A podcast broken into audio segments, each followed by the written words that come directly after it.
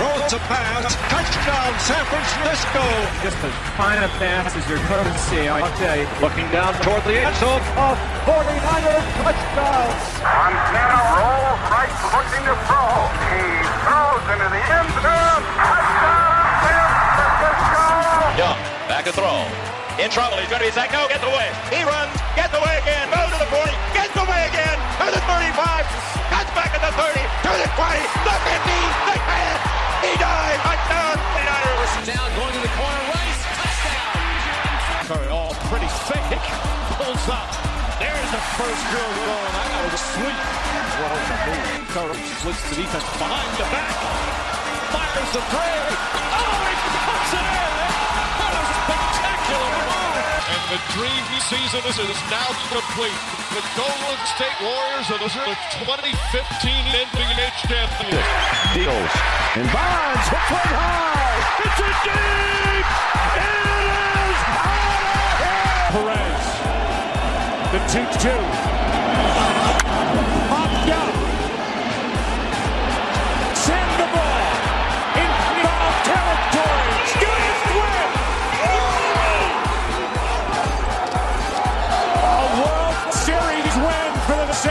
Francisco Giants. Olá pessoal, sejam muito bem-vindos ao podcast da equipe Sports SF, o portal brasileiro das equipes de São Francisco.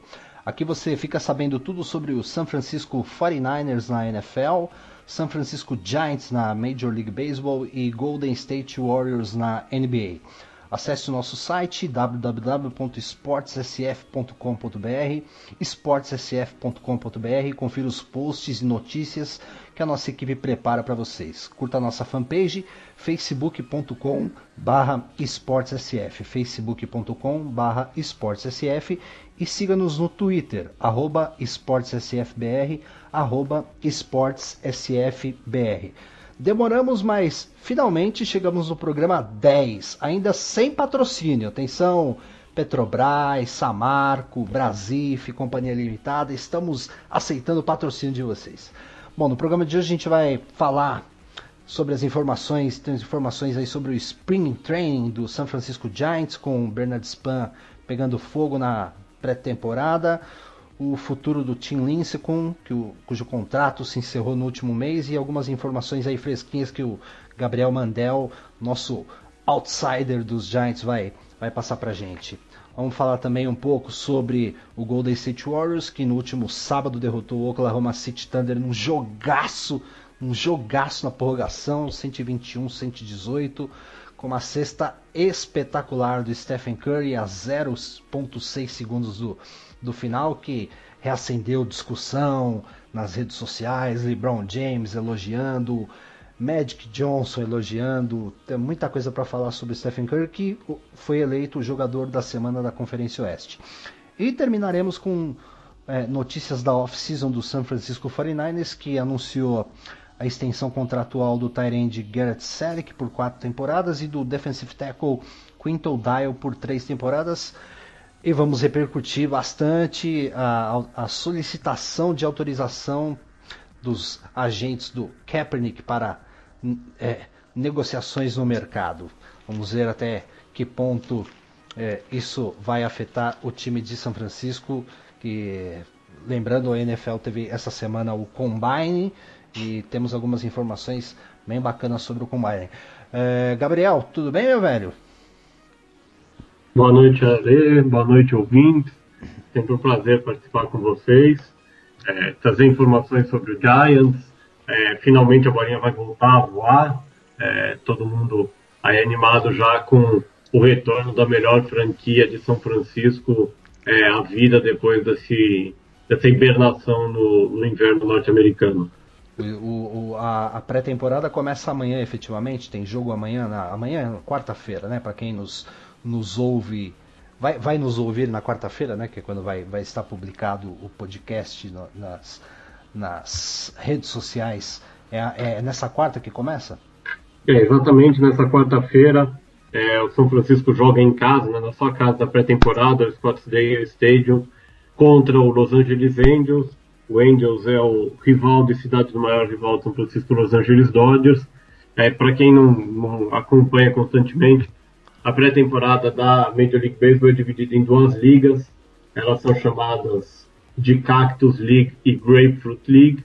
A Cactus League, que é a Liga de São Francisco, reúne os times que treinam no Arizona. A Grapefruit League reúne os times que treinam na Flórida, que tem suas casas de pré-temporada na Flórida. O Giants estreia amanhã na Cactus League, a Cactus League que, por coincidência, tem é, diversos dos rivais que São Francisco vai enfrentar durante o ano, incluindo o próprio Los Angeles Dodgers, incluindo o Arizona Diamondbacks, é lógico, o Colorado Rockies, é, o próprio Oakland Athletics, são, são diversos jogos interessantes ao longo desse mês de março, com as coisas esquentando até a, o começo da temporada regular no primeiro fim de semana de abril. É, o, o, técnico Bruce, Bruce Bowl anunciou para frustração dos fãs e completa irritação do comissário da Major League Baseball, Rob Manfred, que ele vai inserir aos poucos os jogadores titulares é, nos, nos, jogos de pré-temporada. O Giants ano passado sofreu muito com lesões e o Bolt tenta evitar que isso aconteça. Então, para a partida de amanhã, essa quarta-feira, ele já anunciou que começam jogando o Buster Pose como catcher, o Belt, Brandon Belt na primeira base e o Joe Penny, que é exatamente um dos lesionados, na segunda base.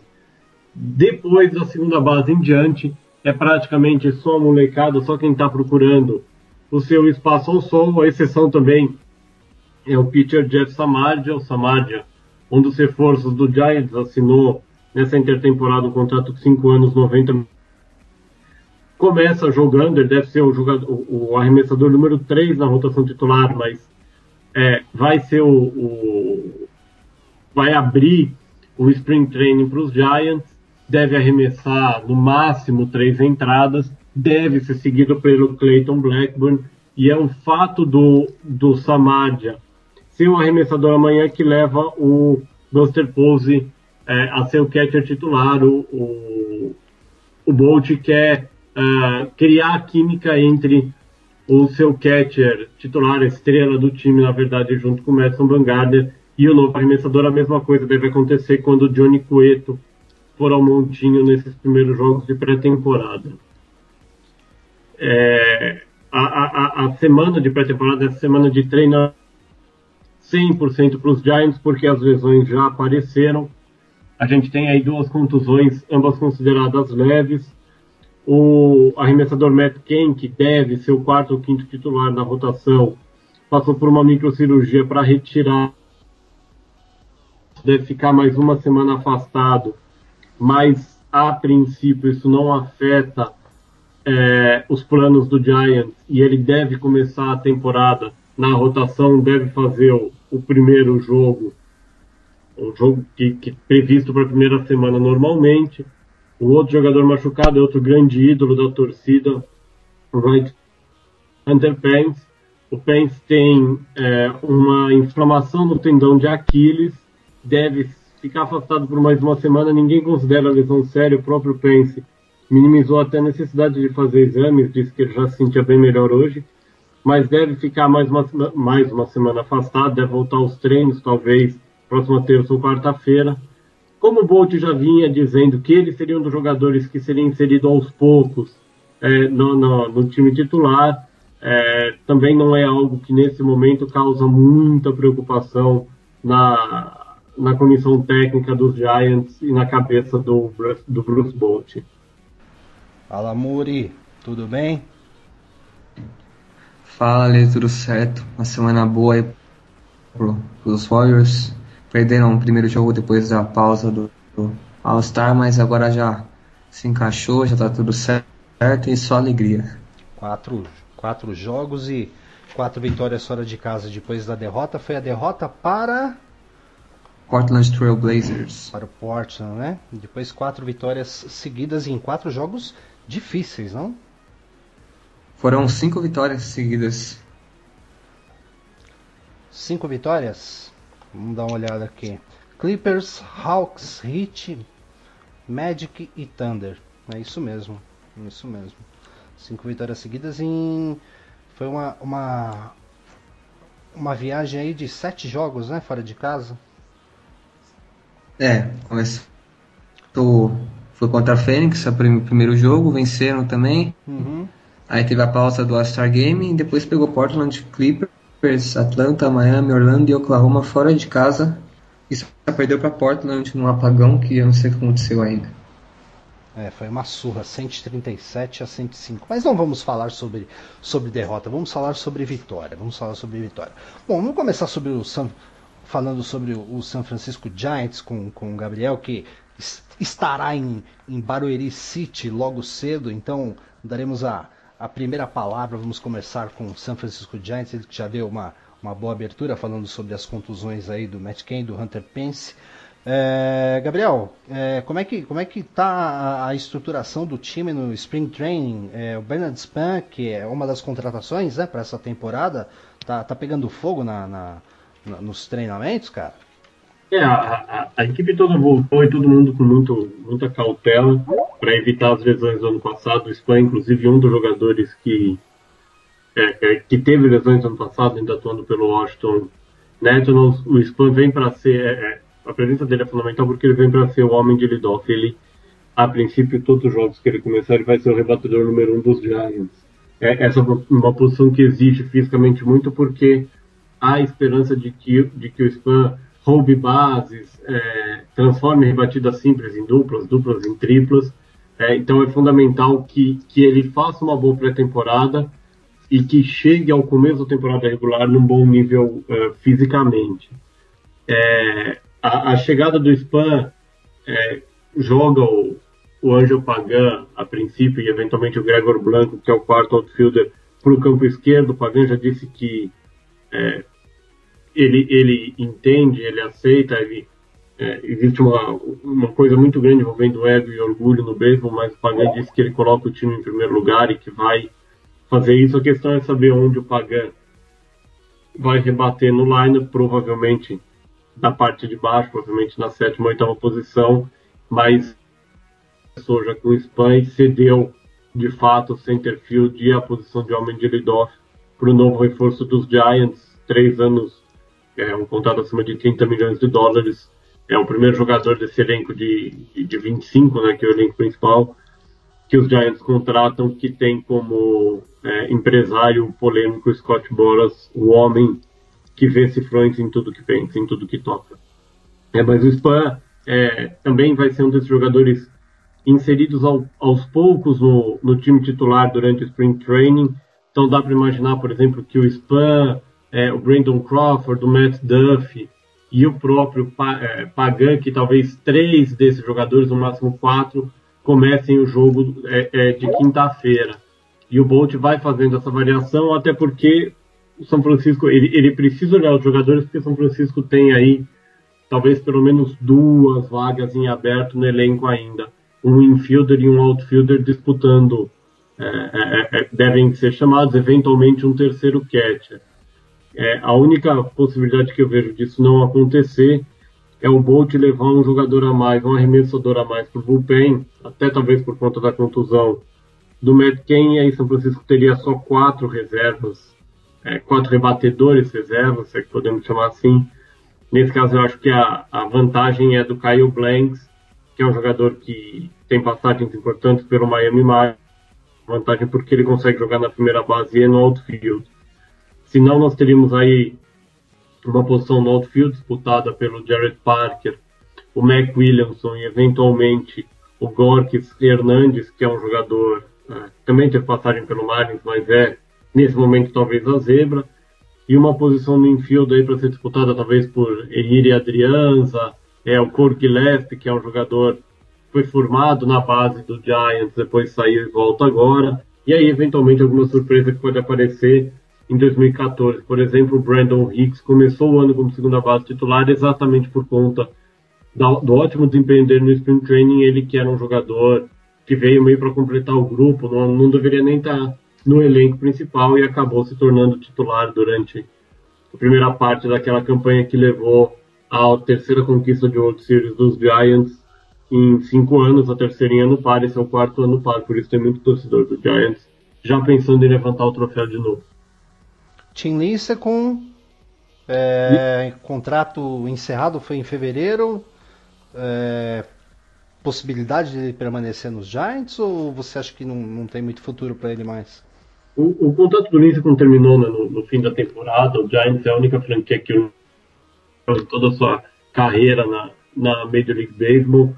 É, falar do Lincoln é falar um, se confunde basicamente com falar sobre essa era vitoriosa dos Giants. Né? O Lincoln é, estreou nas grandes ligas uma breve passagem em 2007 mas se firmou de vez em 2008, Cy da Liga Nacional em 2008 2009, três conquistas de World Series, 2010, 2012, 2014, é, foi o, o, o, principal arremessador dos Giants nos playoffs de 2010, em 2012, um no-hitter em 2013 contra o San Diego Padres, um no-hitter em 2014 contra o San Diego Padres, um dos maiores jogos jamais feitos por um arremessador na história jogo da série de divisão contra o Atlanta Braves em 2010, a volta dos Giants aos playoffs, somente 12 batidas em uma corrida, 14 strikeouts, é uma atuação fantástica no AT&T Park. O grande problema é, assim, é, é o seguinte, Ale, os Giants, a menos que o Matt Cain tenha realmente um problema físico mais grave, já tem a sua rotação titular completa, é Madison Bumgarner, Johnny Cueto, Jeff Samadia, Jake Peavy e Matt Cain. O Lincecum ainda quer ser titular, ele acredita que ele tem potencial para ser titular, ele passou por uma cirurgia no quadril, é, é, uma lesão no quadril, uma lesão degenerativa no quadril, foi o que levou para a lista de contundidos no fim do ano passado, que é, abreviou o fim de sua carreira em São Francisco, aparentemente.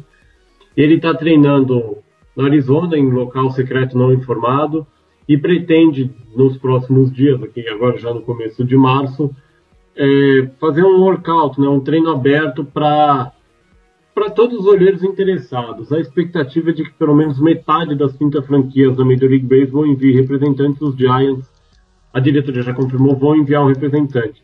O Giants tem interesse na volta do Lindsay como um reliever praticamente. Ele dividiria a função de é, long reliever com o Chris Heston, que é o jogador que foi titular em 2015 e saiu da rotação.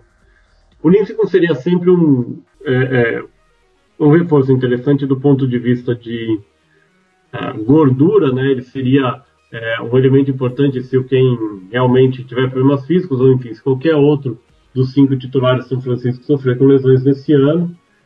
E tem a parte da idolatria da torcida, o Kenya junto com o Pose, o Madison Bumgarner Hunter Pence de longe, de longe o jogador mais é, assediado e mais querido pela torcida exatamente por ser a marca desse renascimento do Giants depois de é, quase 60 anos de fila, e do ponto de vista do marketing.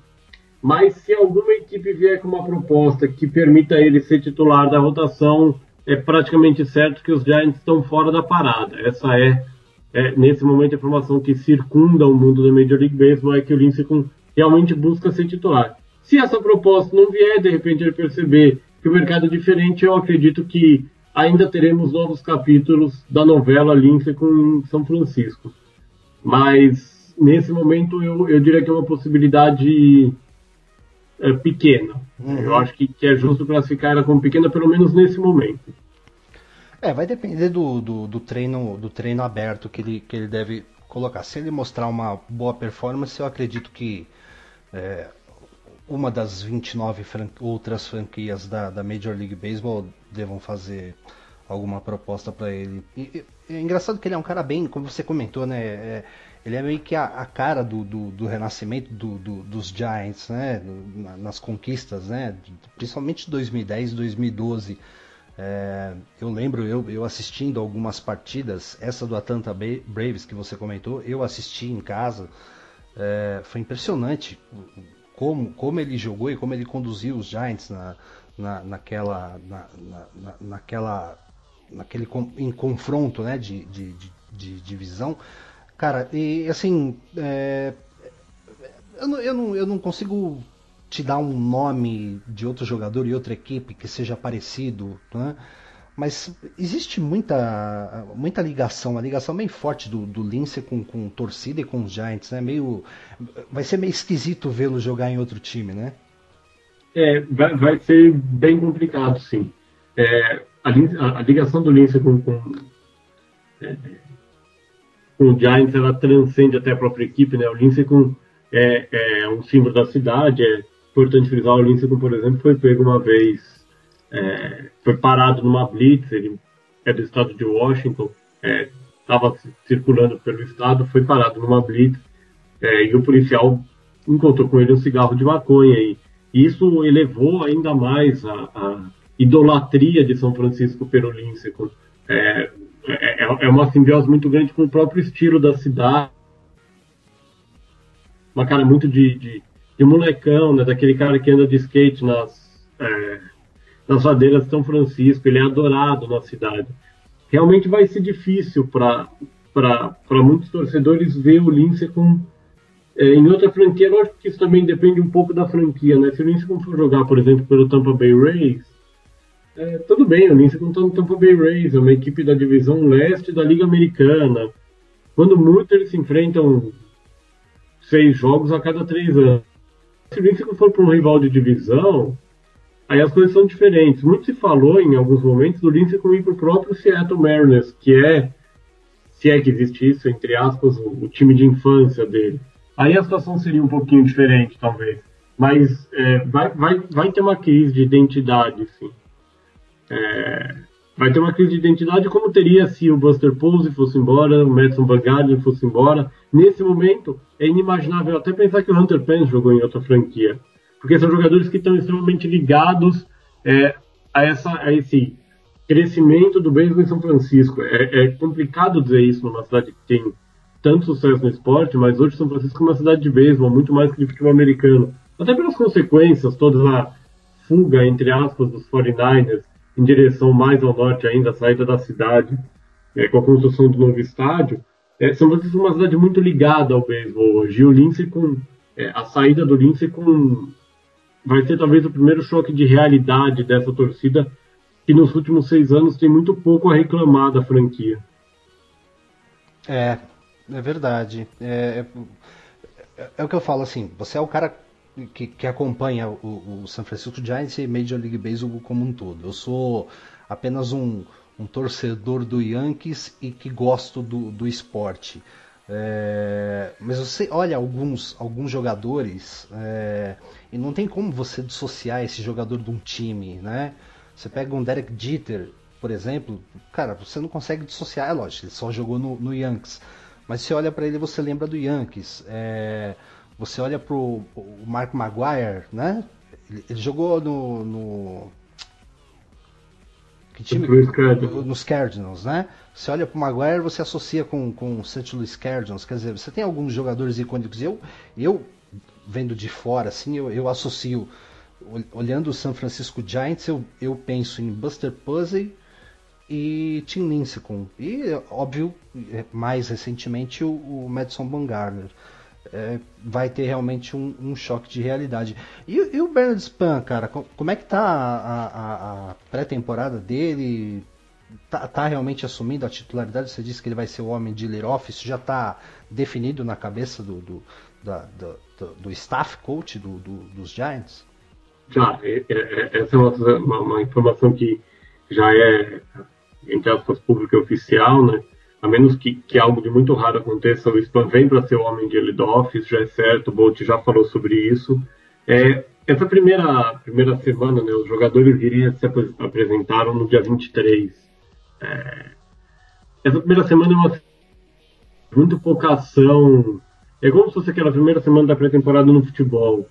É, você não tem ainda amistosos, que são exatamente os jogos que começam a partir de amanhã, para dizer bem, voltou mal. É mais a situação, não, tá fisicamente bem, tá correndo, não sentiu dor, não reclamou da lesão. É, o Spam aparentemente está bem, assim como o Joe Panic disse que está se sentindo muito bem. Eram tal e com o Matt Ken as duas maiores preocupações. É, aparentemente as lesões do Ken e do Pence não são graves a ponto de despertar grande preocupação na, na franquia.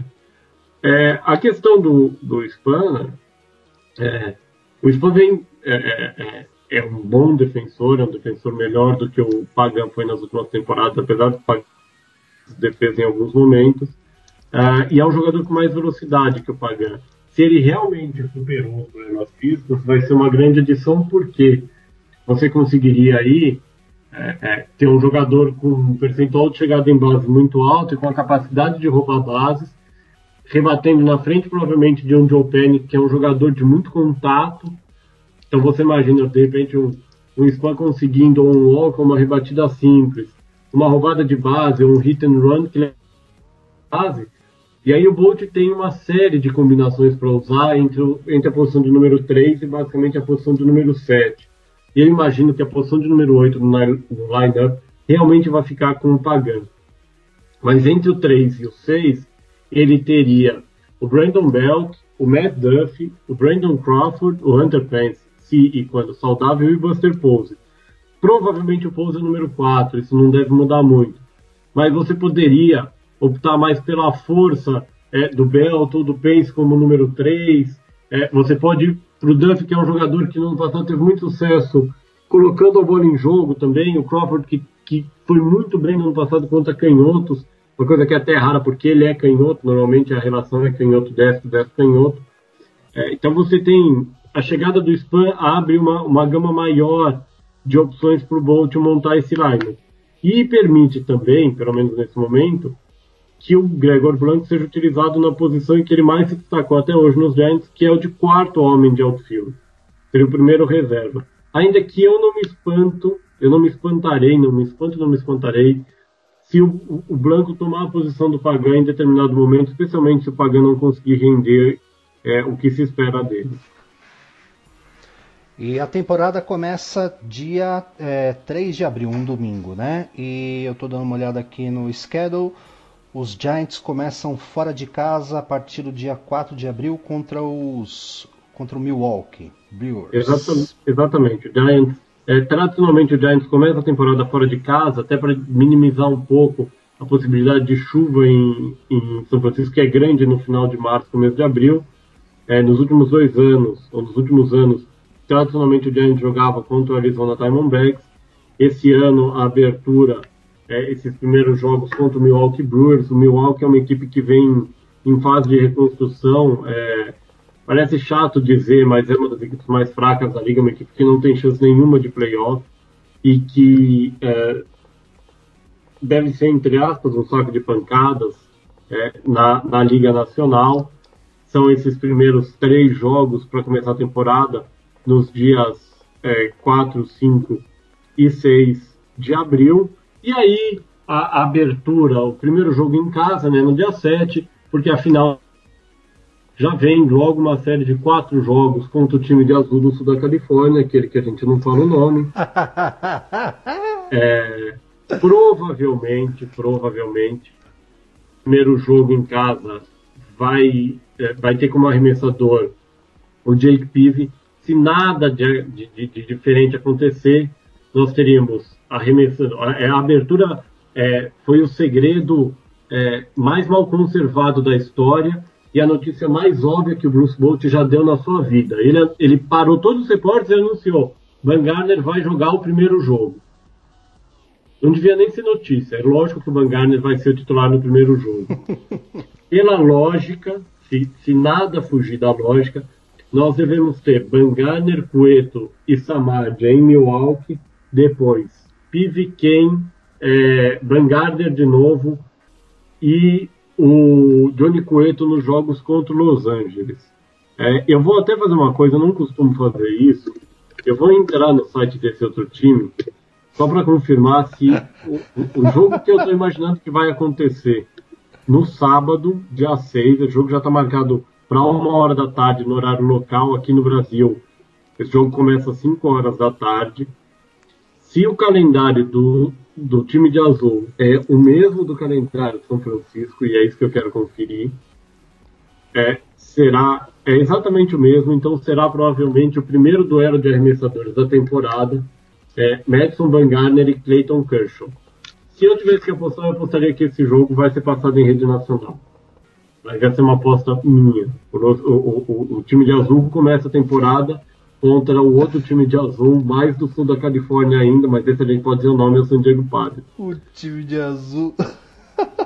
É, o, o, time, o, o, time de azul, que por um acaso esse ano é, é, tocou de técnico, né, o Don Mattingly, que era o técnico, foi para o Miami, eles contrataram o David Ro Dave Roberts, que é um dos heróis até do título do Boston Red Sox de 2004, é uma curiosidade, é uma rotação formada quase que praticamente só por canhotos.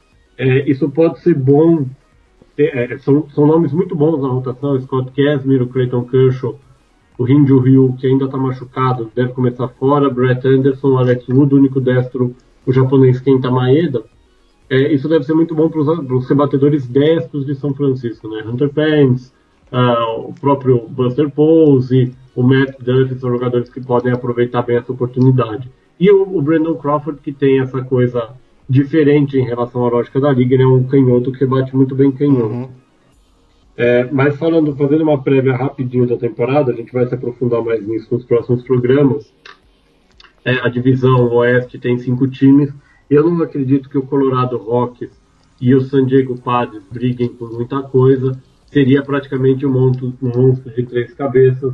É, o São Francisco Giants, o Arizona Diamondbacks se reforçou muito e como a Ale adora, o time de azul do sul da Califórnia, é, que vai dar muito trabalho, sendo comandado pelo Clayton Kershaw e com o Yaziel Puig provavelmente fazendo muita bobagem ao longo da temporada. O time que tem um dos, dos donos, Magic Johnson como um dos donos. Exatamente. O time de azul, Exatamente. chamado Los Angeles Dodgers. Desculpa, Isso. eu não queria falar, mas quando a, não, gente for pode... quando a gente for falar do 49ers, você vai falar dos Redskins, então eu vou falar o nome, Los Angeles Dodgers. Não, pode falar, eu só não falo o nome do time de Washington também de futebol americano. é, é o, o, o Dodgers payroll, né, com o maior salário da liga, é, vai dar muito trabalho ano, busca o quarto título de divisão seguido, mas os Dodgers não ganham a, a World Series desde o final da é uma cega que incomoda muito a franquia, especialmente tendo em vista o sucesso recente do San Francisco Giants. Uhum. Não, e, e, o próprio investimento que o Dodgers fez, né? Pelo menos nos últimos 3, 4 anos foram cifras pesadas, né? Que, que, que o Dodgers investiu, né? É, o Dodgers tem altíssimos salários, é a prova de que o alto salário não necessariamente é, ganha jogo ou monta um bom elenco, uhum. mas é, é, uma obrigação de retorno muito grande. Só um adendo olhando aqui o calendário ainda do Giants, é, depois dessa série de quatro jogos contra o Dodgers, a primeira folga da temporada, na segunda-feira, 11 de abril. Depois são três jogos contra o Colorado, e aí na sexta-feira, dia 15, um jogo muito especial, fora de casa, é, em Los Angeles contra esse time de azul. É o jogo, é o Jack Robinson Day. Os jogadores usam 42 em homenagem ao, ao Jack Robinson, grande negro que venceu a barreira de cor e se transformou no primeiro jogador negro a jogar na Major League Baseball, jogando exatamente ainda à época pelo Brooklyn, é, que leva esse mesmo nome do time hoje de Los Angeles. Então, engraçado, né, que você, você comentou sobre, sobre essa questão de jogador negro, né, é, que, que, começaram nas grandes ligas americanas. A gente tem aqui no futebol brasileiro também exemplo do Vasco, que foi acho que um dos primeiros times que aceitou jogadores negros é, no futebol profissional. Cara, e a gente está falando coisa do século passado, né? É, e a gente está em 2016. Eu não sei se vocês assistiram o Oscar nesse final de semana. É, vocês assistiram, Muri e Gabriel? Eu não assisti inteiro, mas eu sei do que você está falando, eu acho. Você assistiu, Gabriel? Eu não assisti, mas eu também imagino bem do que você está falando. É, cara, eu vou ser bem honesto. É, o Morgan Freeman, uma, uma vez, ele deu uma entrevista, isso tem no YouTube, quem quiser pesquisar. É, e aí ele, uma, uma pessoa faz uma pergunta para ele sobre a questão do racismo, né? Ele fala assim, cara, eu acho que a melhor coisa para se combater sobre o para combater o racismo é não falar sobre racismo. É, quanto mais se fala, parece que mais se fomenta esse tipo de, de, de situação, né? É, e cara, o Oscar, é, eles chamaram Chris Rock para apresentar, é, a, a, a, acho que a presidente da, da, da academia é, ne, é, negra, mulata, né? Não, não, chega a ser, ser negra. Bom, é. É, o Morgan Freeman, né, que, eu, que eu comentei, apresentou o prêmio de, de melhor filme. Acho que o diretor de, de TV, é, de toda a produção também é negro. Quer dizer, o pessoal no Oscar resolveu, já que não tinha nenhum indicado negro né, no, no, nas categorias principais, tal, acabaram colocando alguns negros, tal. Mas cara, ficou tão maçante, tão maçante, toda hora tocando no assunto de negro, negro, negro. Acho que é, a gente, a gente já deveria ter passado, né, esse problema, né, cara? Não sei se vocês concordam, mas é uma coisa que, que para mim causa arrepio. A gente em 2016 ainda tá discutindo questão racial, cara. Eu acho um absurdo. Eu, eu acho particularmente uma questão muito complicada. É, eu entendo que, que, que há ainda, é, infelizmente, há bolsões, né, e há, há, um, há um grande problema nos Estados Unidos, ele é muito claro, é, em relação às etnias, do mesmo jeito como em algumas partes do Brasil, infelizmente, também há, e não só em relação a, a etnias, mas a todos os grupos minoritários, sejam étnicos, uh, sejam religiosos, sejam sociais, sejam financeiros, é, e acho que, que o ser humano, claramente, a vida em sociedade não é perfeita e a gente não, não aprendeu ainda a, lidar com essas questões, nem quando começar, nem quando terminar, porque, na verdade, certo seria não existir essas questões. É, acho que é uma utopia muito grande imaginar que isso é, algum dia nunca vai acontecer, mas é, sendo tópico ou não, essa é a minha torcida para que superar esses problemas e entender do mesmo jeito que eu, eu bato tanto em brigas de torcida organizada, entender que a pessoa não é melhor ou pior do que você por qualquer um desses detalhes.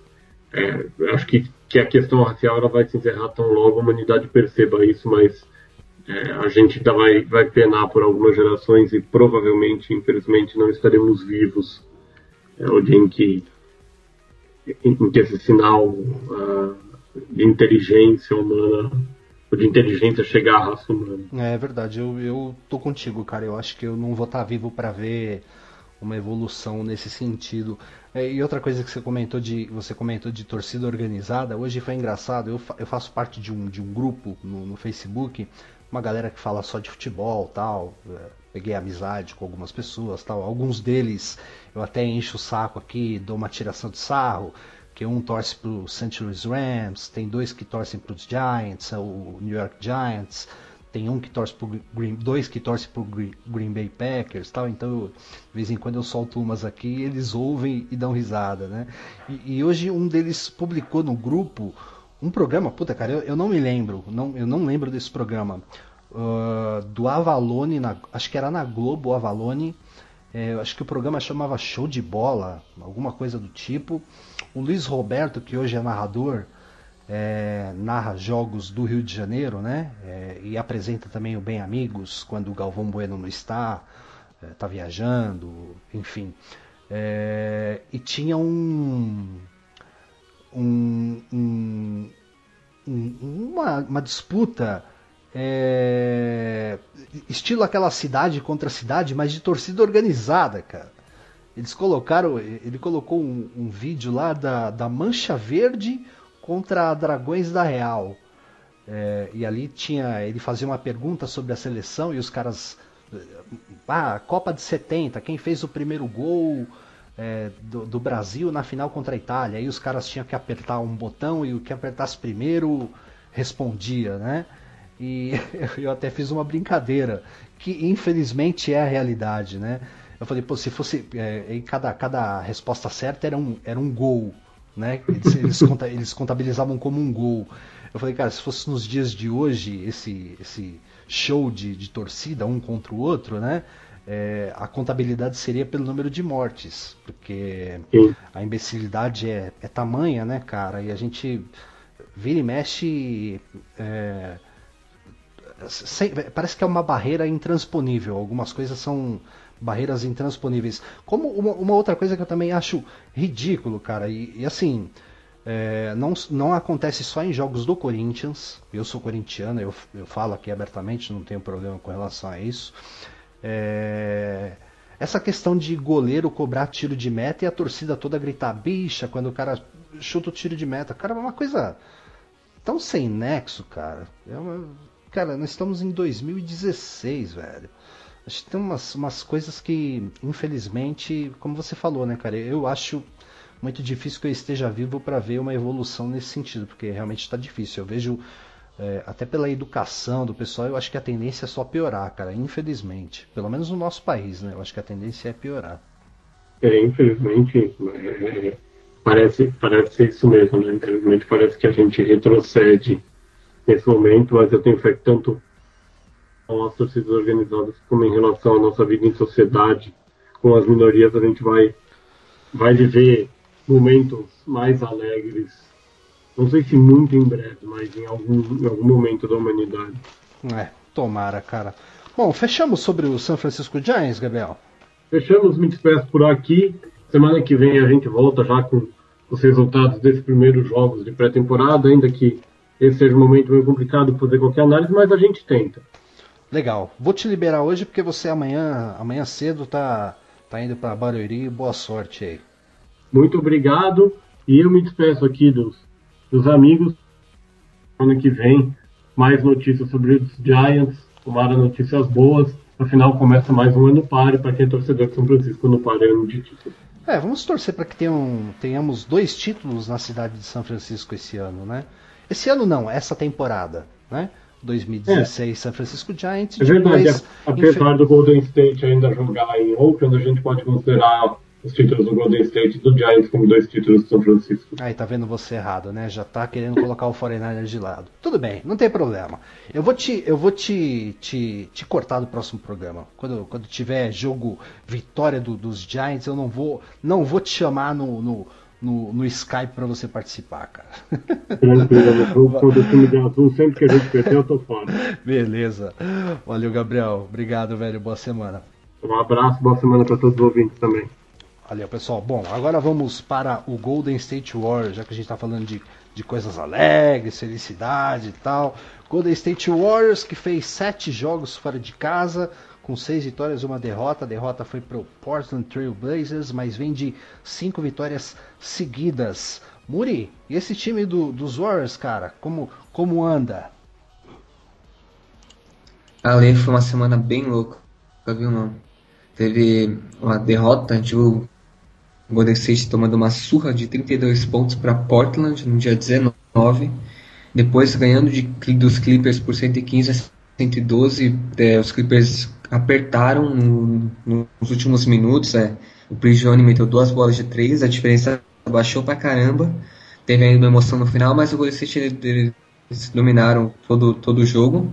Depois a gente jogou contra Atlanta, que foi o jogo um pouquinho mais tranquilo dessa, desses últimos. Aí teve o Curry fez 36 pontos né, contra Miami, que foi também um jogo bem pegado, que o Dwayne Wade e Whiteside jogaram muito, que foi, aliás, é, esqueci de falar da estreia do Varejão. O Varejão estava meio perdidão assim, e, e Whiteside acabou deitando e rolando lá. É, é, teve o jogo contra Orlando, que o Curry fez 51 pontos. Ele já tinha feito 42 contra Miami, 36 contra Clippers, 31 contra Portland e 26 contra Phoenix. Ele fez 51 pontos contra Orlando numa uma partida espetacular. É, não tenho o que reclamar do jogo dele. Deu sete, pegou 7 rebotes e deu 6 assistências. E contra o Oklahoma, não tem nem o que. Eu perco as palavras para falar o que aconteceu nesse jogo contra o Oklahoma. É, eu, eu vou falar para você, cara, que eu achei um absurdo. Foi um jogo absurdo de, de bom, de bom mesmo. Um belo jogo. Fiquei acordado até duas, duas horas da manhã, de sábado para domingo, assistindo o jogo. É... Não saí de balada esse final de semana, só assistindo o filme do Oscar para não, pra não fazer feio igual a Glória Pires, que já saiu falando, já publicou vídeo pedindo desculpa tal. Cara, foi um jogo sensacional. E o Curry foi eleito o jogador da semana da, da Conferência Oeste, que não poderia ser diferente, né? O cara, média de 43,8 pontos. 61% em bolas de 3. O cara acertou 33 e 54. E a bola que ele acertou no final do jogo contra, contra o KC foi, foi, foi, como diria o Theo, surreal. Nossa, pelo amor de Deus. Eu, eu fiquei sem dormir até duas e meia da manhã porque eu tava agitado por causa desse jogo. O Curry, nesse jogo, ele anotou 46 pontos, ele deu 6 assistências, ele acertou 12 bolas de 3 em 16 tentadas. É, é muito absurdo. Essas, essas estatísticas são muito absurdas. São 75% dos arremessos convertidos de 3. E ele também bateu o recorde de mais bolas de 3 cometidas numa temporada. Ele está em 288. e tem mais 24 jogos por jogar. Ele igualou o recorde da liga em bolas de três feitas no mesmo jogo. Ele tem, como é, ele existem sete, joga, sete jogos na história que um jogador fez mais de 10 pontos e o Curry tem quatro desses jogos. E ele tá batendo todos os recordes possíveis. Ele tá acertando, acho que só nessa última semana foram umas três ou quatro é, bolas de três no estouro do cronômetro de muito longe. Teve uma contra Miami no final do primeiro quarto, uma contra Orlando no final do terceiro, teve essa contra Oklahoma e deve ter tido alguma outra em algum outro jogo. E ele está se tornando especialista nisso. Ele chutou quatro arremessos, ele chutou 11 e acertou quatro dessa distância assim meio absurda nos últimos tempos. E é um aproveitamento melhor do que muito jogador bom da liga é, nos três, na linha dos três pontos, como, como por exemplo James Harden. O Curry tem um aproveitamento melhor de 11 metros de distância da cesta do que James Harden tem é, na linha de 3 mesmo. Ele tá fazendo coisa que jamais foi vista e a gente só agradece, né? Uhum. E é engraçado, né, cara, que você. Por exemplo, esse jogo do Oklahoma, né? Quando, quando o time também tá, tá iluminado, né? É, iluminado no bom sentido, né? É, as coisas dão, dão certo. Esse jogo contra o KC é, antes, tava 103 a 101 para o OKC e aí quase no estouro do cronômetro o Igodala foi tentar uma bola de dois e sofreu uma falta, né? E aí ele foi para a linha do lance livre. Eu lembro que no, no ano passado, nas finais do ano passado, é, não só na, nas, nas finais, mas na final de conferência, o Igodala sofreu muitas faltas, né? porque o aproveitamento dele da, da linha de lance livre não era muito bom. E nesses, nesse jogo contra o Oklahoma, tava, se, se, se ele perdesse um dos dois arremessos, o, o jogo teria terminado. Ele converteu os dois numa situação de, de grande pressão. Né? Isso mostra a experiência também do, do Igodala. Né? É, Igodala é um cara que tem 60% de lance livre na, na carreira, se eu não me engano. Eu xingo muito ele no. Xingo muito no Twitter, no Igodala, porque não tem como. Meu, nas finais fizeram o famoso hack nele, né? Que faz a falta de propósito para bater o lance livre e errar. E ele errava o lance livre e, meu, a gente ficava, ficava bravo, né? Final, de, final da NBA, o cara errando um jogador como o Igodala, veterano, errando o lance livre. Aí chegou nesse jogo contra o Oklahoma, cavou a faltinha lá, tirou a, a falta não sei da onde bateu ainda os dois lances livres, acertou os dois lances livres e deu a vitória para o Golden State. Deu tudo certo, mesmo dando tudo errado, mesmo Clay Thompson é, é, errando todas as bolas de três que ele tentou, ele foi lá e acertou a única no momento crucial.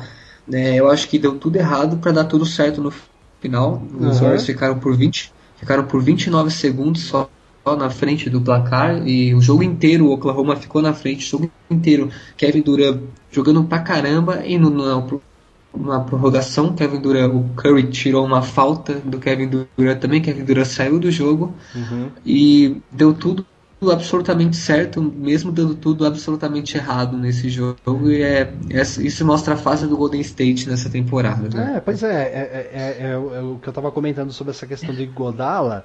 É, até até pela, pela, pela questão do, do, aproveitamento dele da linha do lance livre e, e, do que o Curry tem feito na, na linha de três pontos, eu acho que se a gente pegasse o nosso, o nosso time do, do, do SF e a gente fizesse uma enquete, o que, que você acha mais fácil? O Curry acertar uma bola de três de 10 metros de distância ou Igodala acertar dois lances livres? Eu acho que a maioria ia votar no Curry. Não, o Curry tá especialista nisso, mano. Não tem, não, não tem como acreditar no que o Curry tá fazendo. É uma coisa absurda, é surreal mesmo o que ele tá fazendo. E.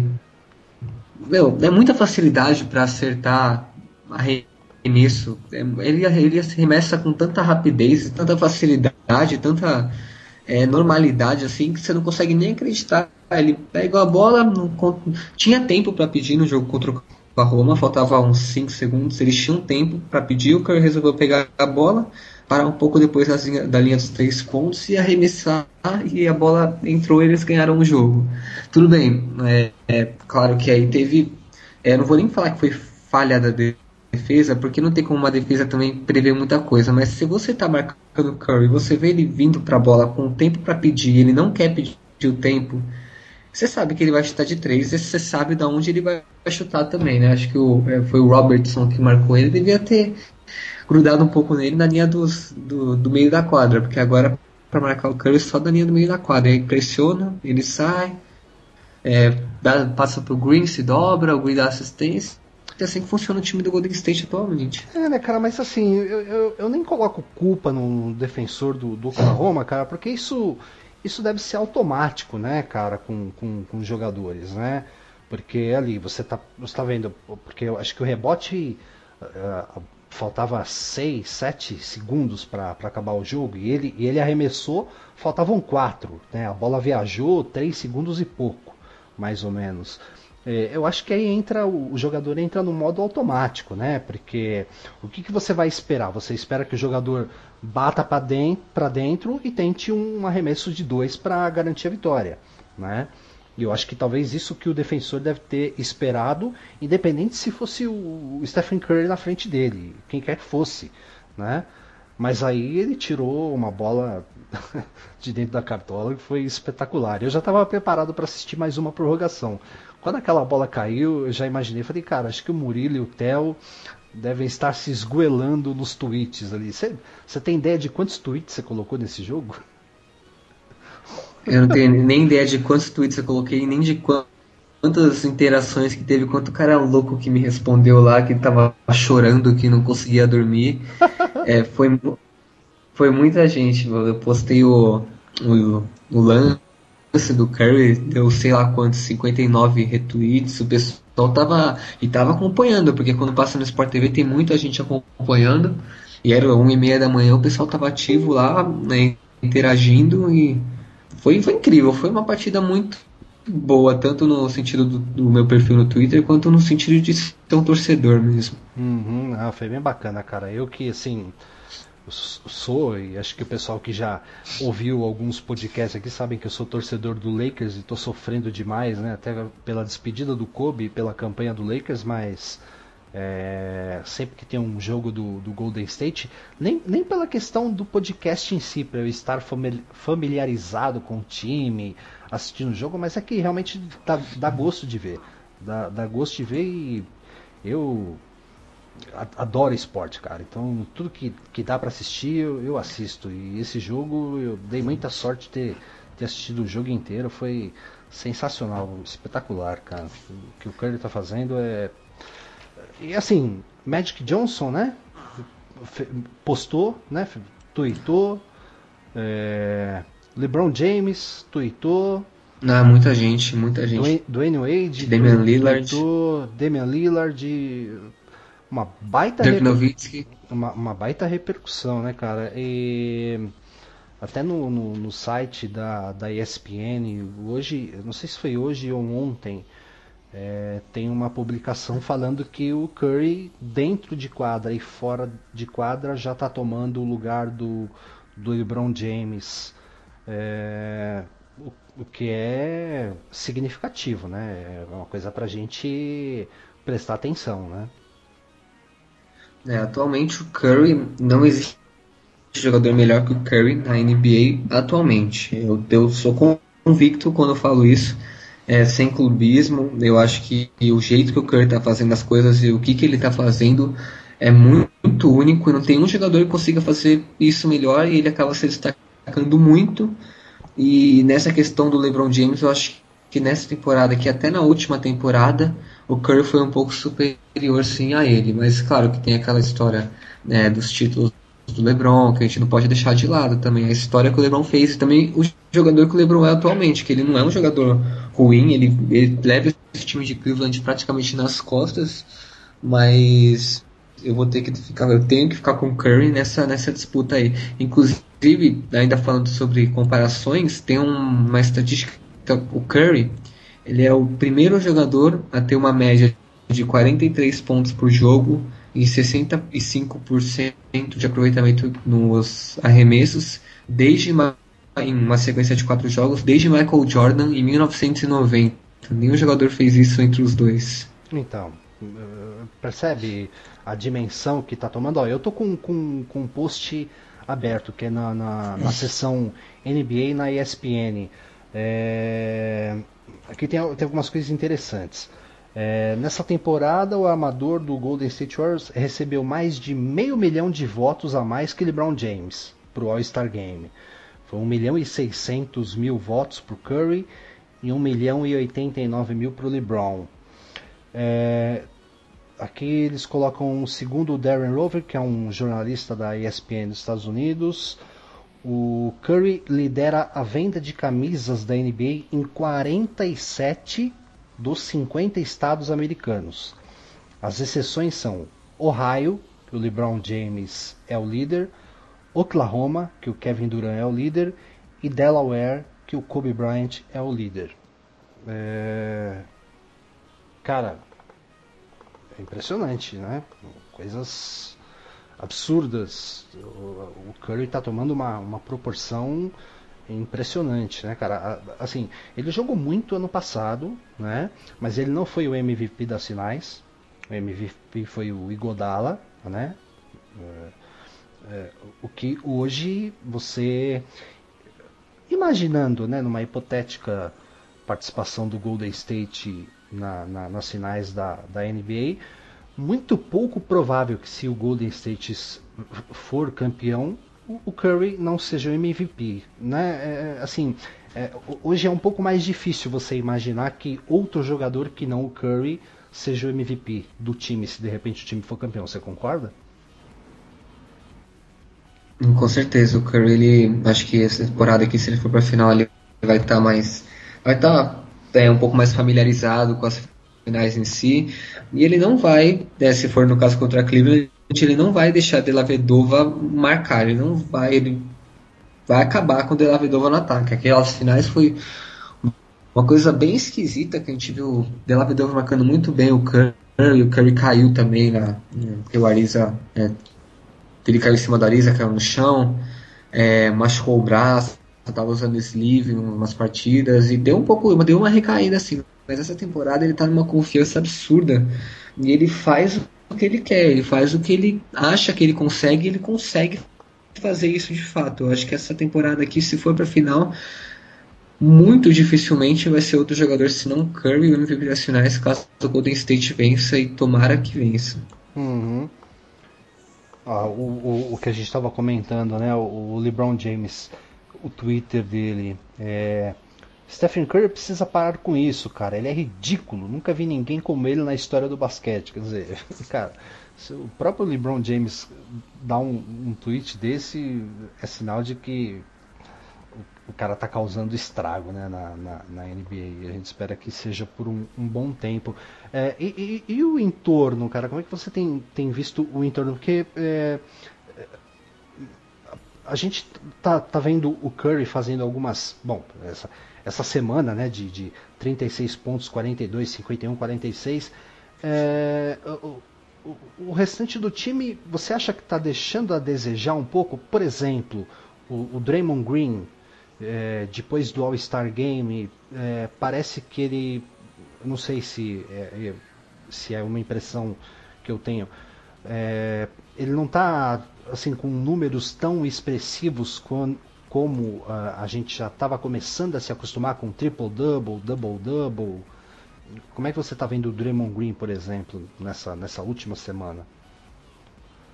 Não, eu percebi uma recaída do Draymond Green, do Andrew Bogut e do Harrison Barnes. Acho que são três jogadores que ainda não se encontraram nessa volta do All-Star Game. O Green ele tá um pouco perdendo a linha, assim, tanto que no último jogo contra o Oklahoma ele ficou bravo no vestiário, rolaram boatos, né? Que ele brigou com o Kerr, brigou com o time. Mas, bom, eles voltaram melhor do intervalo. Não sei o que aconteceu lá, mas eles voltaram melhor e conseguiram vencer. É, eu não sei, o Green não tá conseguindo jogar. Ele tá cometendo muito erro bobo, tá perdendo bandeja. Tá, nossa, no último jogo contra o Oklahoma foi uma perda de bandeja atrás do outro. O Varejão perdeu uma, depois o Harrison Barnes perdeu duas. E isso, os, jogadores sabem fazer bandeja. Isso é falta de confiança. Não sei se eles perderam um pouco do condicionamento nessa pausa do All-Star Game, mas não é uma coisa normal para o jogador da NBA que a gente que eu assisto é, todo jogo e sei o que ele pode fazer. Todo mundo sabe o que o jogador da NBA pode fazer e se erra uma bandeja não é alguma coisa é, normal. Acho que tem que dar um tempo, né? Tem um mínimo que a gente pode, o máximo que a gente pode fazer é esperar um tempo para ver se eles já pegam um ritmo, porque Green, Barnes e, e Bogut estão bem abaixo. Uhum. Eu acho no, uma menção honrosa é a do Clay Thompson. O Clay Thompson jogou. Ele jogou mal, mas jogou bem. Ele, tem, ele joga mal, mas joga bem. No jogo contra o Oklahoma, ele não teve um jogo bom. Ele é, eu ficava chutando bola de três. Ele sabia que não ia cair. Ele ficou 0 de 7 até o último quarto. O aproveitamento dele, ele chutou 23 bolas. É, ele ainda conseguiu acertar mais de 50%, mas é porque nesse final ele, ele pegou um pouco mais de confiança. Mas nos últimos jogos, é média de 30 pontos, ele está indo muito bem. Ele e o Curry acho que combinaram para 70 pontos juntos duas vezes nesses últimos é, seis jogos que tiveram, cinco jogos que tiveram. Mas quando sempre que precisa do Clay Thompson, ele tá lá no último jogo, quando estava 118 a 115 para Oklahoma, ele fez a bandeja reversa, sofreu a falta do Westbrook, empatou o jogo em 118. Ele logo em seguida meteu a única, não, a primeira bola de três dele no jogo, que ele estava amassando o aro, ele meteu quando precisava. É, depois, mais tarde, ele arremessou outra e acertou também. Ou seja, o Clay Thompson ele é um jogador que aparece aparece quando precisa. Ele acho que ele fica meio ofuscado pelo Curry quando o Curry está em quadra. Tanto que teve um jogo também contra o Indiana que o Curry se machucou e ele entrou e ele fez tantos, sei lá quantos pontos seguidos. E sempre que o Curry está um pouco mal, assim, o Thompson começa aparecendo na partida contra o Oklahoma que o Curry é, foi pro vestiário um pouco porque ele o Westbrook no tornozelo dele, o Clay Thompson também pontuou. Ele é aquele jogador que aparece e pontua. Quando precisa dele, ele pontua. Ele ele faz os catch and shoot dele, ele chuta para três marcado, chuta para três de longe, não sei como que sai a bola da mão dele. E ele acerta quando precisa. Esse que é o bom, ele tá vindo muito bem nos jogos, tá com fez uns três ou quatro jogos com pelo menos 30 pontos. E tá ajudando bastante o Curry porque o resto da equipe tá com tá ou normal ou abaixo da média. É, e bom, o Golden State está tá liderando a, a conferência Oeste, 53 vitórias, 5 derrotas. Seguido pelo San Antonio Spurs, 50 vitórias e, e 9 derrotas. O Golden State já está classificado para os playoffs, né? Com, com essa vitória de sábado, já garantiu classificação dos playoffs. E se terminasse hoje, é, teríamos na primeira rodada dos playoffs uma reedição da, da final da conferência do ano passado, que foi Golden State e Houston Rockets, né?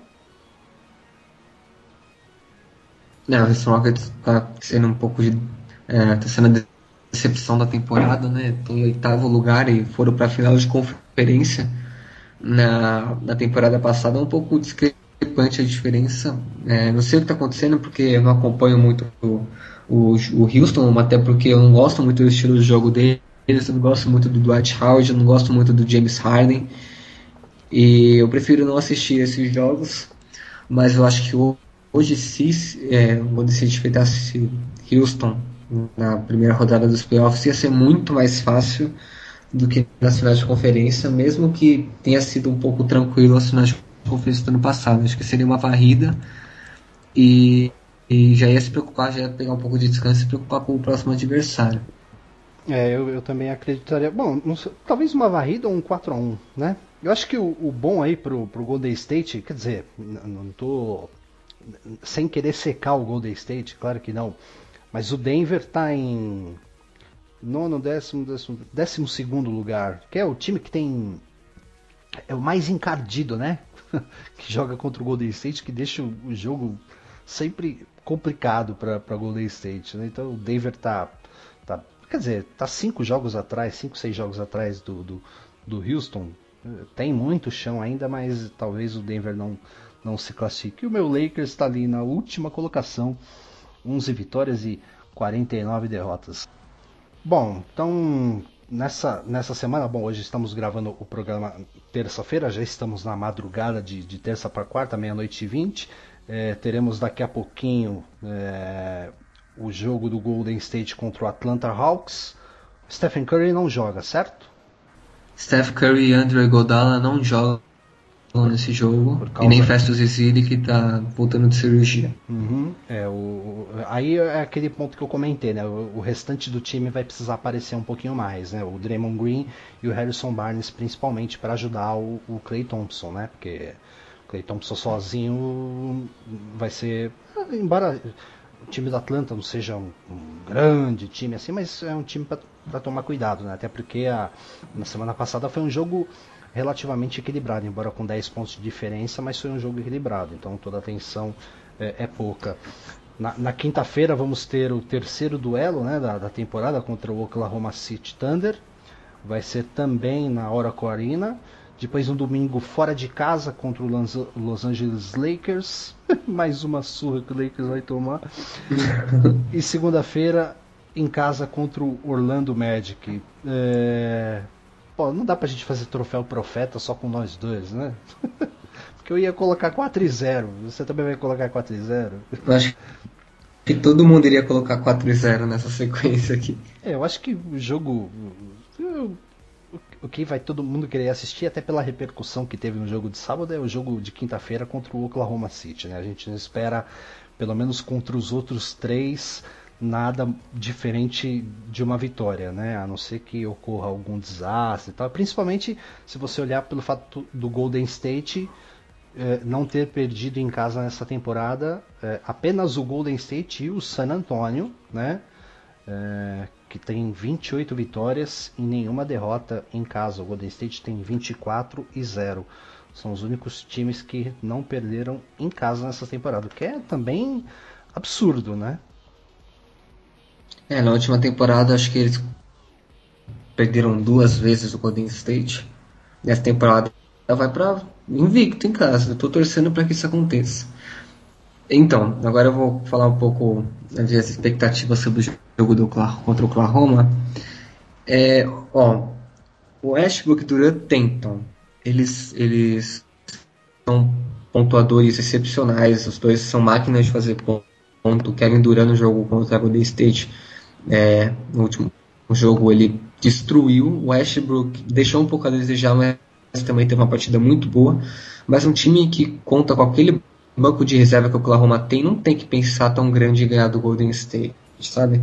O que me deixava tranquilo na- no primeiro quarto do jogo, do último jogo, é que uma hora o banco ia entrar e uma hora o Golden State ia embalar, porque o banco dos Warriors é muito superior ao banco do Oklahoma e essa diferença baixa, a diferença que tá no começo do jogo o Oklahoma estava imparável e quando chega a hora do banco, igual no penúltimo jogo também, que todo mundo sabe o que acontece, e, e, e Singler no, no último quarto para jogar é falta de respeito até com o Golden State, meu. É, não tem como um time do Oklahoma assim ganhar em, num jogo porque com os dois times complexos, assim, não tem como o Oklahoma com um banco desse ganhar do Golden State.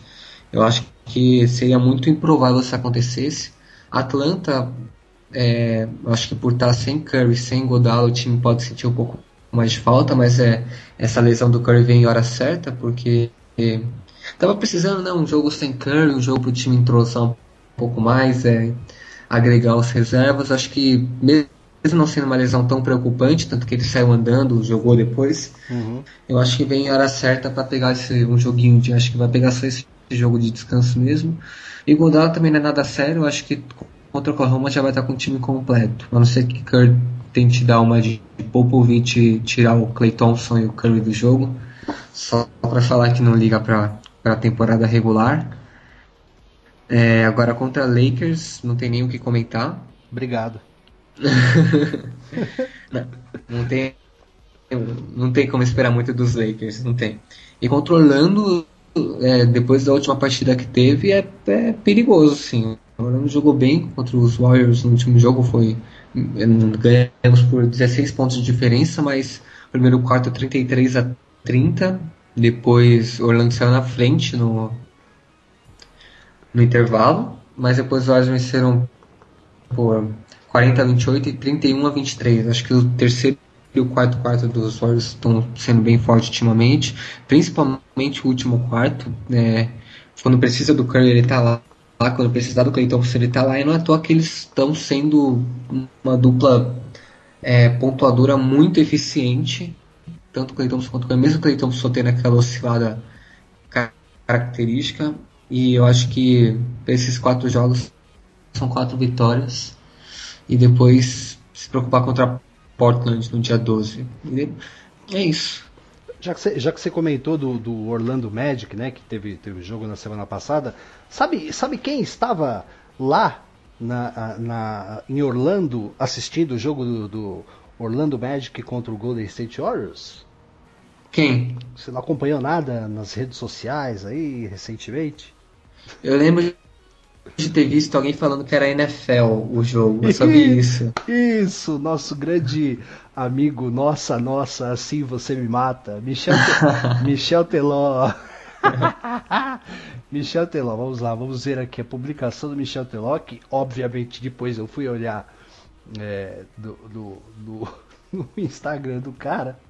Eu não sigo, obviamente, para quem não sabe, eu odeio sertanejo. E tá lá escrito ali, Michel Teló. Vamos lá, olha o que ele escreveu. Pau torando por aqui. Pontinho, pontinho, pontinho. Hashtag NFL. Orlando versus é, ORL versus GSW. Orlando versus Golden State Warriors. Muito bem, Michel Teló. Muito bem. Gostamos. Espero que você tenha visto algumas interceptações, algum fumble forçado nesse jogo entre Orlando Magic e Golden State Warriors.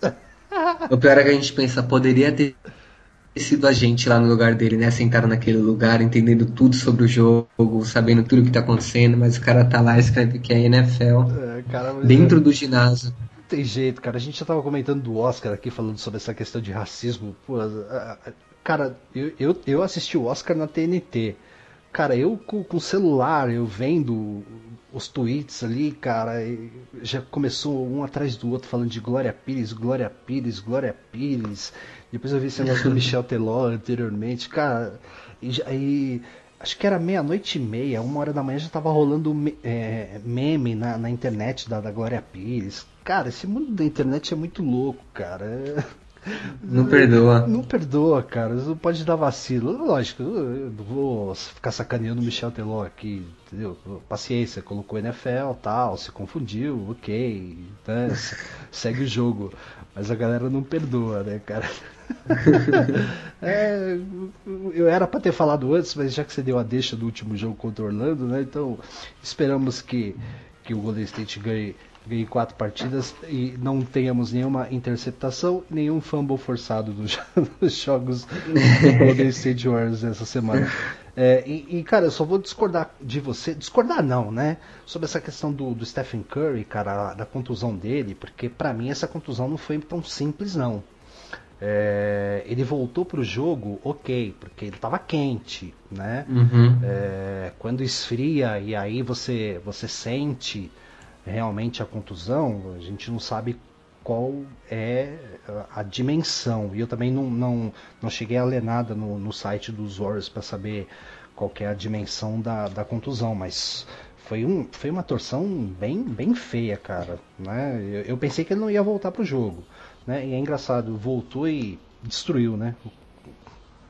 É, o Curry teve algumas contusões já no, no, tornozelo e eu vi ele uma notícia dele falando que ele sentiu que não foi igual às que ele teve. Ele porque ele teve é, lesões sérias, chegou a jogar 30 jogos numa, numa temporada por causa de lesão. E dá pra você ver quando é, tem vídeos dele tendo a lesão, ele sai, tem um que ele sai rastejando de quadra, tem outro que ele sai carregado. Hum. E nesse ele simplesmente caiu, sentou assim, ficou apoiado lá, depois foi andando pro vestiário. Acho que isso que fez com que eu achasse que era mais simples. Ele também falou isso, ele falou que se fosse igual ele teve anteriormente, ele já teria sentido uma dor igual, ele falou que foi diferente a, ah, a sensação. Menos mal, o, o, mundo da NBA agradece, né? Seria, é. seria broxante, né? Depois de uma baita partida, o cara ficar fora, sei lá, um mês fora, enfim.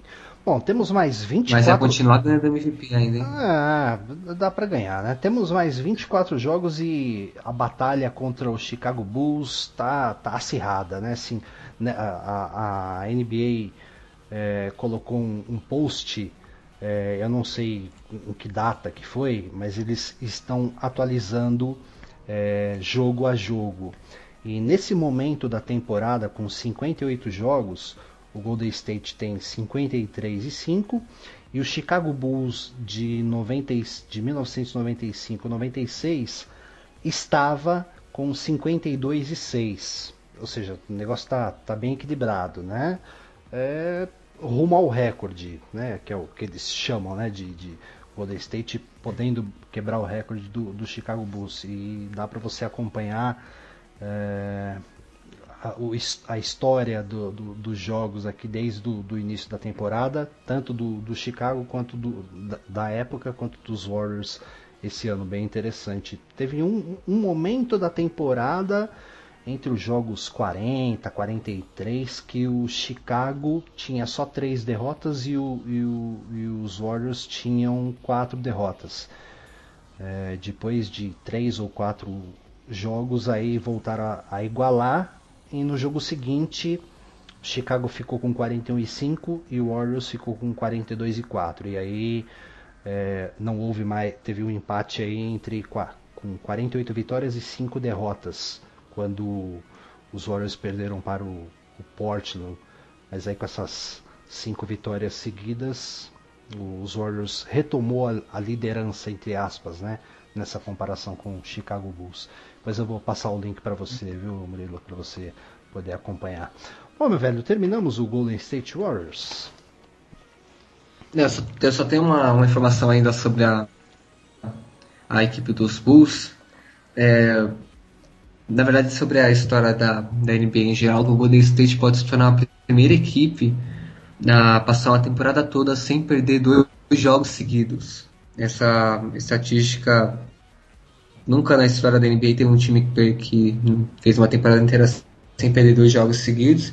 E até aqui o Golden State não perdeu. O máximo que aconteceu foi ele perder para Denver em um jogo, ganhar no seguinte dos Lakers e perder para Detroit no outro. Mas duas seguidas na última temporada eu lembro que teve perderam para Lakers e Clippers, é, três jogos seguidos, se eu não me engano.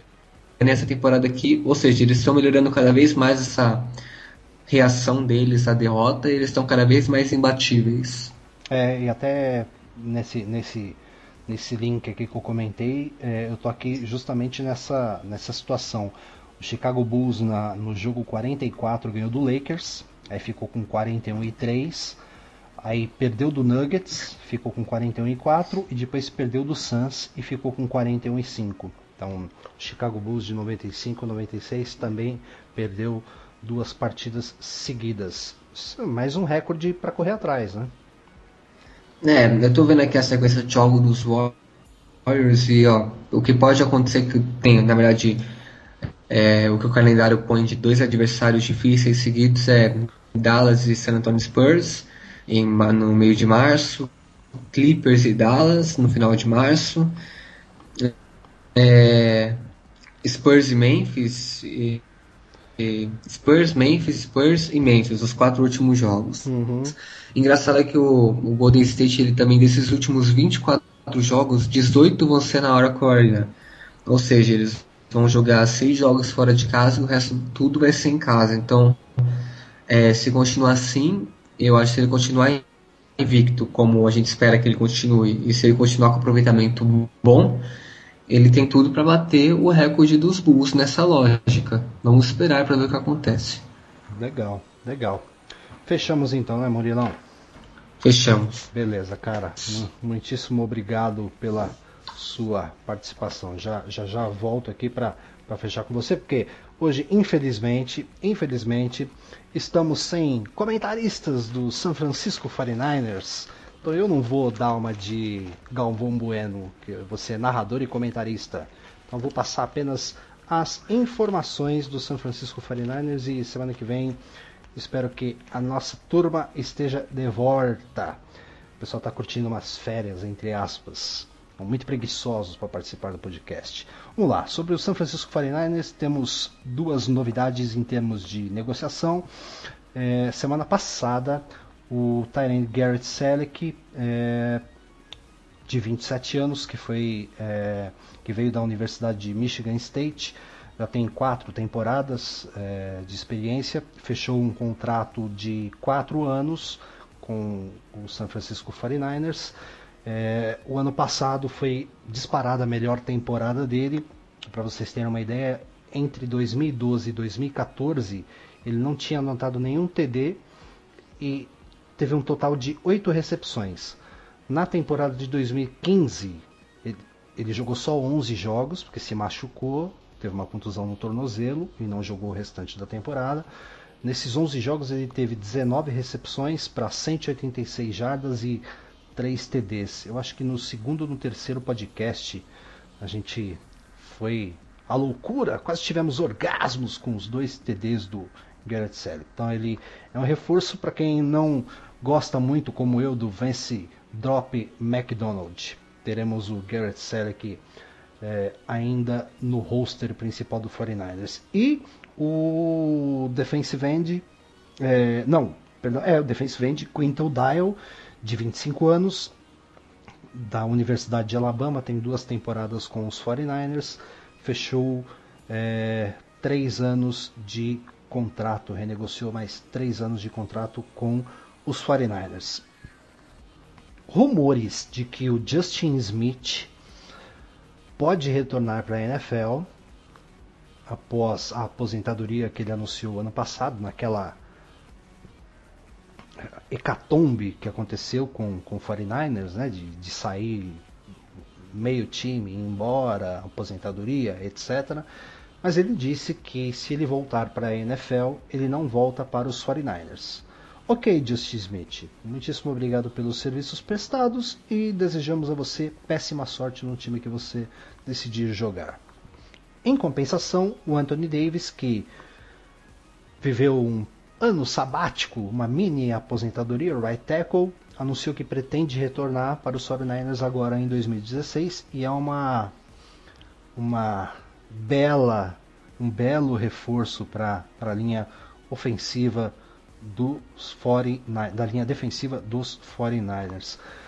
Por fim, esse é um assunto que eu queria debater com, com o pessoal dos 49ers, mas deixaremos para a próxima semana. A não ser que o Muri queira falar alguma coisa, viu, Muri? Se você quiser, você pode, pode descer o sarrafo aqui no 49ers, tá?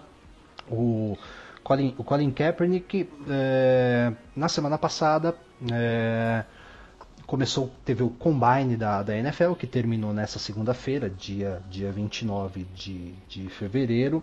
Uma semana de, de, de combine, onde os jogadores que que pretendem ser draftados pela NFL, né, que se candidatam como elegíveis para o draft, vão lá mostrar as suas aptidões. General managers e treinadores, head coaches vão lá para observar os, os, novos talentos. E o Trent que deu uma entrevista coletiva falando sobre o que ele deseja sobre, para o San Francisco 49ers, disse algumas coisas óbvias, né? de que ele vai querer ter os 53 melhores homens possíveis no, no roster principal do 49ers. O Navarro Bowman, né, que teve uma bela temporada, que ele está em sintonia com, com o Chip Kelly, com relação ao que o time necessita, enfim.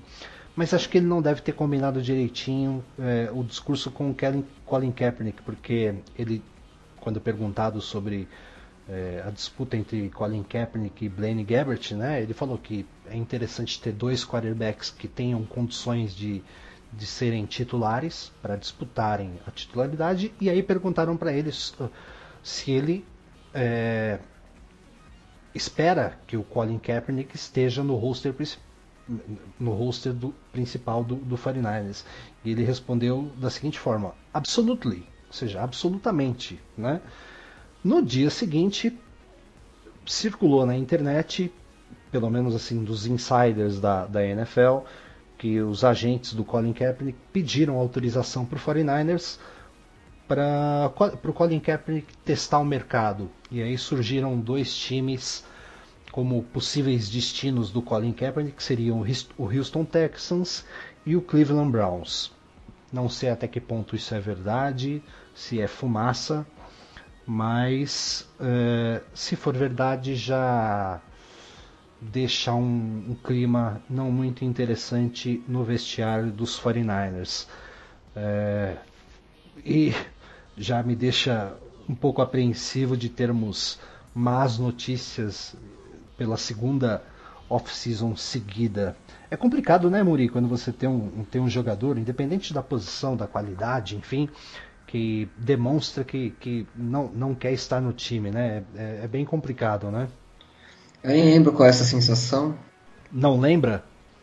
Não, quem vai querer sair do Golden State, né? Mas agora não vou falar do meu. Não vou querer falar do meu São Paulo aqui que tá de. tá cheio de gente assim. Então melhor eu ficar só no basquete mesmo que tá tranquilo. É complicado, cara. Bom, veremos, ver, vamos, vamos ver cenas dos próximos capítulos. Ah, essa semana ainda tem a finalização do tempo que todas as franquias podem colocar um franchise tag em seus jogadores que viram free agency, o que significa que o time tem a preferência de manter o jogador.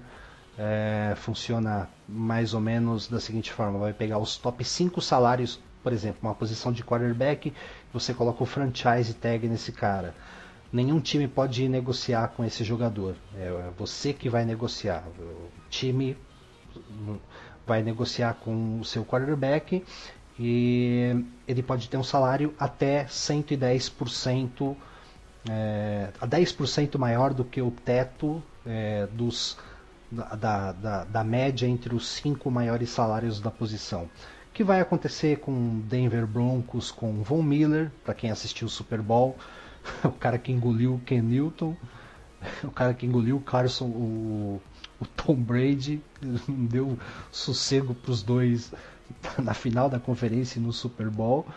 É, o Kirk Cousins já estava como franchise tag, hoje ele fechou para alegria do, do, do, Gabriel, fechou com, com os Redskins para se manter.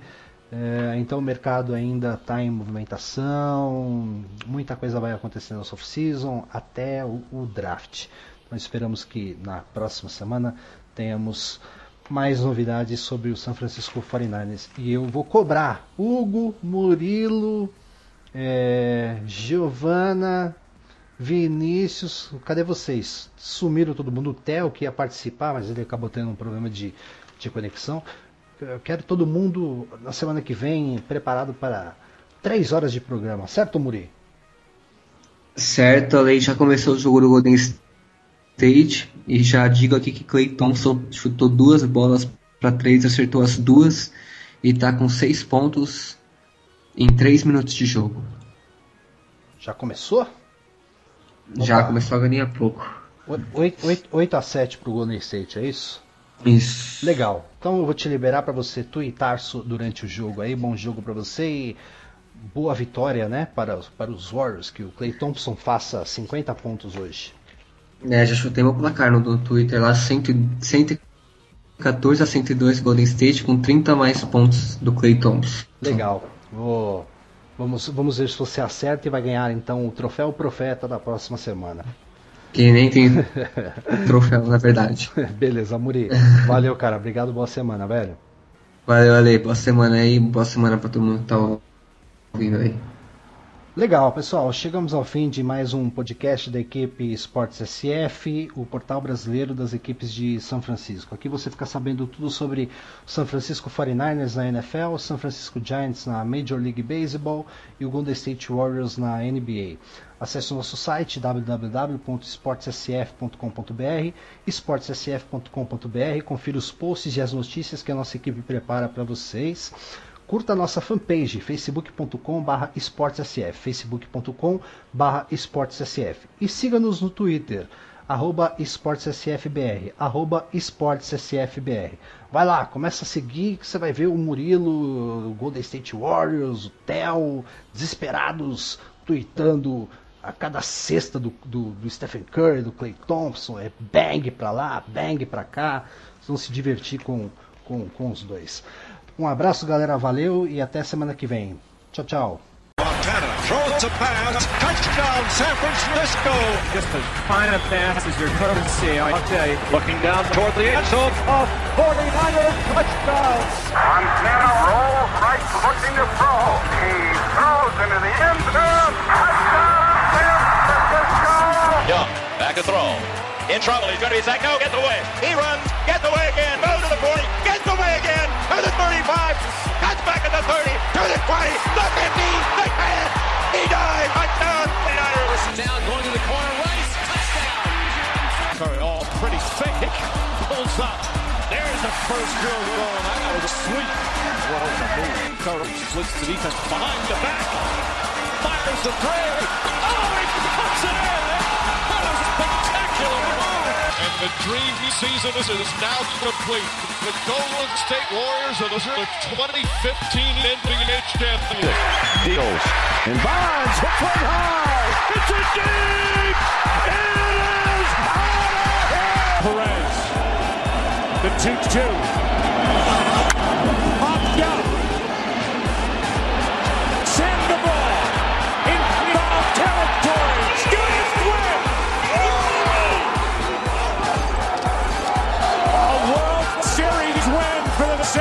Francisco Giants.